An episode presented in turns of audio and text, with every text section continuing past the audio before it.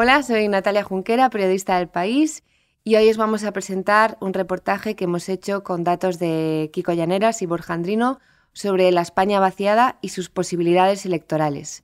Vamos a intentar eh, determinar hasta qué punto deben ponerse nerviosos los partidos tradicionales con este nuevo actor político, fruto del desencanto, que quiere dar el salto a la política. El reportaje lo hemos titulado El 15M Rural desafía al PP y al PSOE. Una vivienda de Almadén, Ciudad Real, exhibe dos carteles con mensajes aparentemente contradictorios. Uno dice se vende, el otro del pozo se sale. La calle entera está llena. Ya casi no tengo vecinos, se fueron, explica Emilio Durán, de 52 años. Lo del pozo es un grito de protesta que creamos para despertar a la comarca porque aquí había una mina que llegó a pagar 4.000 nóminas, la cerraron y el Estado nos prometió reindustrializar la zona, pero los políticos solo invierten en los sitios donde se juegan el sillón y no han hecho nada. No hay trabajo, los jóvenes se van, los mayores se mueren y como cada vez somos menos, nos dan menos. Es la pescadilla que se muerde la cola. Almadén tenía casi 13.500 habitantes en 1960. El año pasado eran 5.200. Emilio, conductor de ambulancia, ha decidido quedarse y pelear. También Manuel Trujillo, de 43 años, empresario, que quiere que sus hijos tengan la oportunidad de decidir si quieren vivir aquí, en Madrid o en Nueva York. Y Mari Carmen Sánchez, de 64, esposa de un minero jubilado. Hartos de las despedidas y de las promesas, se integraron en Forzados de Almadén, que asegura tener 2.000 asociados en una comarca de 10.000 habitantes. La agrupación forma parte del movimiento que aglutina a más de 150 plataformas, España vaciada, la marca del descontento, el germen de una amenaza electoral para los partidos que tradicionalmente han acaparado la mayoría de escaños a repartir en las provincias más pequeñas. En 1999 nació una asociación llamada Teruel Existe para combatir la despoblación de la provincia. Viajaron a Bruselas para exponer sus problemas. Se reunieron con políticos de todos los colores y administraciones. Se cansaron de convocar e ir a manifestaciones hasta que nos dimos cuenta, recuerda Tomás Guitarte, hoy diputado, de que así lo único que conseguíamos eran buenas palabras y palmaditas en la espalda. Si queríamos influir de verdad en la política, teníamos que estar donde se toman las decisiones. En 2019 se presentaron a las elecciones como agrupación de electores. Fueron la primera fuerza en la provincia y obtuvieron tres influyentes sillones, uno en el Congreso y dos en el Senado. La ajustadísima votación de investidura les convirtió en decisivos tanto que Guitarte asegura haber recibido amenazas y más de 8.000 correos electrónicos presionándole para que cambiara el sentido de su voto. Pero el diputado apoyó a Pedro Sánchez tras firmar un pacto de Estado por la repoblación y el reequilibrio territorial, infraestructuras, traslado total o parcial de organismos e instituciones y obtener el compromiso de crear un ministerio específico, hoy se llama de Transición Ecológica y el Reto Demográfico. Conseguimos más en dos años que en veinte, resume. Ahora quieren replicar la operación en otras provincias. En muchos territorios o se actúa pronto o la situación será irreversible, añade Guitarte. Hemos conseguido que haya un consenso social y político sobre el problema. Hay fondos europeos para la recuperación y no podemos dejar pasar la oportunidad. Por eso hemos acordado preparar una herramienta política. Cuanta mejor representación tengamos, mejor nos irá. Nuestro objetivo es que esa España vaciada tenga grupo parlamentario, porque solo la presencia en las instituciones garantiza pasar de las palabras a los hechos. Los nombres de las plataformas que integran España vaciada lo dicen todo. Jaén merece más, León ruge, Cáceres se mueve, son una especie de 15M rural y en algunos aspectos recuerdan al nacimiento de Podemos o Ciudadanos, criaturas políticas que surgieron, como ellos, del descontento y que sus inicios promulgaban como un valor no ser ni de izquierdas ni de derechas, ni rojos ni azules. La mayoría de los integrantes de estos grupos no tiene experiencia política, se ha bregado en el activismo vecinal. Emilio Durán se encerró en 2019 con otros siete hombres y tres mujeres en la antigua mina de Almadén durante 11 días.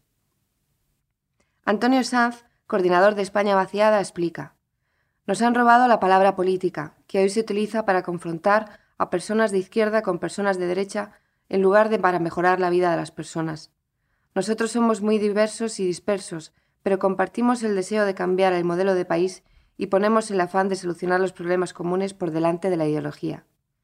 Más de 140 personas de 22 provincias nos hemos puesto de acuerdo en un programa de medidas. Estamos acostumbrados a debatir y a negociar, Y lo haremos con el PSOE y con el PP, con este gobierno y con el que venga, sea del color que sea. Y cuando desaparezcan los problemas, desapareceremos también del panorama político. Y añade Emilio Durán, nosotros estábamos dispuestos a subirnos al primer coche que pasara a recogernos, y por eso hablamos con todos los actores políticos. Pero no nos hicieron caso, por eso decidimos participar en política, conducir. La fórmula, explican, se decidirá en cada provincia. Algunas asociaciones, como dice Javier Domenech, de Paisanos de Sancho, de Ciudad Real, creen que no ganan nada yendo a Madrid y que debe prevalecer el espíritu asociativo vecinal, pero la mayoría quiere seguir el ejemplo de Teruel Existe. La oportunidad para estos partidos la ofrece el sistema electoral español, que otorga dos diputados fijos a cada provincia, uno a Ceuta y Melilla. Solo los 248 restantes se reparten en función de la población. Esto provoca que las provincias menos pobladas tengan mayor representación que la puramente proporcional. Soria o Teruel tienen 2,2 escaños por cada 100.000 habitantes, mientras que provincias como Sevilla, Valencia, Barcelona o Madrid solo 0,6, ni una tercera parte. Imaginemos tres partidos hipotéticos, uno de ámbito nacional, uno urbano y un tercero que compitiese solo en la España vaciada, las provincias menos pobladas. El país ha simulado lo que habría pasado si cada uno de estos partidos hubiese competido en las generales de noviembre de 2019, logrando siempre un millón de votos, un 4%, que se restan de los demás. Aunque suman los mismos apoyos, su éxito en escaños habría sido muy diferente. El nuevo partido con votos en toda España solo obtendría dos diputados, 0,6% de 350. La mayoría de sus votos se perderían provincia por provincia al no alcanzar un escaño. Es un problema como el de Izquierda Unida en 2008 o Ciudadanos en 2019. Si el nuevo partido fuese urbano y lograse sus apoyos en las seis provincias más pobladas, con ese 4% de votos lograría unos 10 escaños, el 2,8% de 350 todavía tendrían menos representación de la proporcional, porque esas provincias reparten pocos escaños para la población que tienen. Pero ¿qué pasa si el partido logra sus votos en la España vaciada? En este caso, con el mismo 4% del total nacional de votos, conseguiría hasta 25 diputados, 7,1% de 350. La formación tendría más fuerza en asientos que en votos, porque se beneficia del premio que otorga el sistema electoral a las provincias poco pobladas. No es un reto sencillo. El partido necesitaría el 20% de los votos de las provincias donde compite, lo que le exigiría ser tercera o cuarta fuerza. Pero el premio también sería jugoso. Una formación nueva que consiguiese 10 o 20 escaños sería casi con seguridad decisiva para formar el próximo gobierno. Estos efectos del sistema electoral ya los sufren o disfrutan los partidos actualmente en el Congreso. Más País tuvo 194.000 votos por cada escaño que luego consiguió, y Ciudadanos 165.000, mientras que PP y PSOE lograron un asiento por cada 57.000 votos, más o menos los mismos que PNV, Coalición Canaria o Bildu. ¿Quién logró más escaños con sus votos? La formación Terelo Existe, que sumó un diputado con 19.000 votos.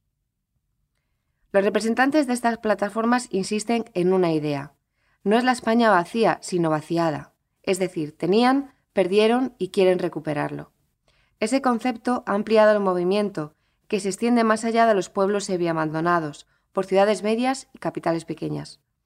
El mundo rural es el que más acusa el problema, explica Juan Manuel Camacho, de Jaén merece más, pero al final lo que lo aglutina todo es el agravio de las provincias históricamente olvidadas. Según el Instituto de Estadística y Cartografía de Andalucía, la provincia de Jaén puede perder hasta 100.000 habitantes antes de 2040. Hay que revertir la situación. No queremos ser como Soria o Teruel dentro de 20 años. Camacho, de 48 años, propietario de un hotel familiar, asegura. En los últimos 25 años se han desmantelado los servicios ferroviarios de la zona. Nos hicieron la cobra con el AVE, nos falta potencia eléctrica y las industrias se van. Hay zonas del país que cada vez tienen más gente, más infraestructuras y servicios a costa de esta otra España a la que no se le da oportunidades. Lo que planteamos es el reequilibrio territorial. Esto es más que un movimiento local, es un modelo de país, añade. Belén Barreiro, directora de 40DB, opina. A corto plazo, la opción de la España vaciada puede tener éxito porque existe esa demanda y por el momento de inmensa volatilidad política, pero en el largo plazo dudo que lo tenga, porque la digitalización hace que cada año la brecha entre lo urbano y lo rural se reduzca. Y añade, en estos tiempos todo es posible, Vimos la crisis y el hundimiento del bipartidismo, el nacimiento de nuevos partidos y ahora las encuestas muestran un reforzamiento del PP y del PSOE, que tienen, juntos, más votos de los que sumaban en 2015. En 2019, los partidos que lograron más escaños en las provincias pequeñas fueron PSOE, 42 diputados, y PP, 34, por delante de Vox, 14, y Unidas Podemos, 3. Los dos grandes partidos son, por tanto, los que más tienen que perder en estos territorios. José Pablo Ferrandiz, de Elemental Research, cree que el escenario es muy complejo para el movimiento, que obtener grupo parlamentario sería un muy buen resultado para ellos y que tiene sentido que lo intenten, porque en un escenario tan fragmentado, un pequeño partido puede obtener contrapartidas importantes a cambio de su voto. El sociólogo opina, en todo caso, que es un toque de atención a las siglas tradicionales y que puede provocar cambios como hizo en su momento el 15M en el funcionamiento interno de los grandes partidos. Por ejemplo, a la hora de elegir al candidato por esas provincias, tendrán que estar más pegados al territorio. Además, señala, el movimiento España vaciada incide en el cuestionamiento del papel del Senado como Cámara territorial, porque estas agrupaciones se han dado cuenta de que es más útil un escaño en el Congreso donde tienen más capacidad de presionar y negociar. El politólogo Pablo Simón cree que es pronto para calcular el impacto del movimiento. Quedan dos años y son grupos muy heterogéneos. Recuerda que en los años 80, como Alianza Popular, el germen del PP, no era muy competitiva, surgieron muchos partidos pequeños y regionales. Entonces la polarización y la competencia era escasa. Ahora es alta y en ese contexto, a la hora de votar, muchas veces quien pensaba apoyar a un partido local termina apoyando al partido tradicional. El PP y el PSOE se acusan mutuamente de la rebelión de la España vaciada. Javier Izquierdo, secretario de Estrategia y Acción Electoral de los socialistas, recuerda. Con Zapatero hubo planes específicos para Teruel, Soria, pero con el PP dejaron de ponerse en práctica. Milagros Marcos, secretaria de Agricultura y Despoblación del PP, opina que el descontento en esas zonas es fruto del abandono al que les ha sometido el PSOE. Nos lo paralizaron todo. Somos conscientes de que hay que propiciar el equilibrio de todo el país, afirma Izquierdo, y el Gobierno está poniendo en marcha muchas políticas para combatir el reto demográfico. La descentralización de sedes, una vicepresidencia, un plan específico con 130 medidas transversales, el compromiso de dotar más de 100 megas de banda ancha en 2025 a toda España. Es un problema de país, no local. Marcos del PP asegura que una de las claves para estas zonas es una ganadería sostenible, invertir en regadíos e incentivos fiscales a todos los niveles para hacer esos territorios más atractivos tanto para las empresas como para los habitantes. Preguntados por si temen que estas formaciones les hagan daño en la próxima cita electoral, el socialista asegura que están convencidos de su fortaleza y de que las medidas adoptadas se van a visualizar.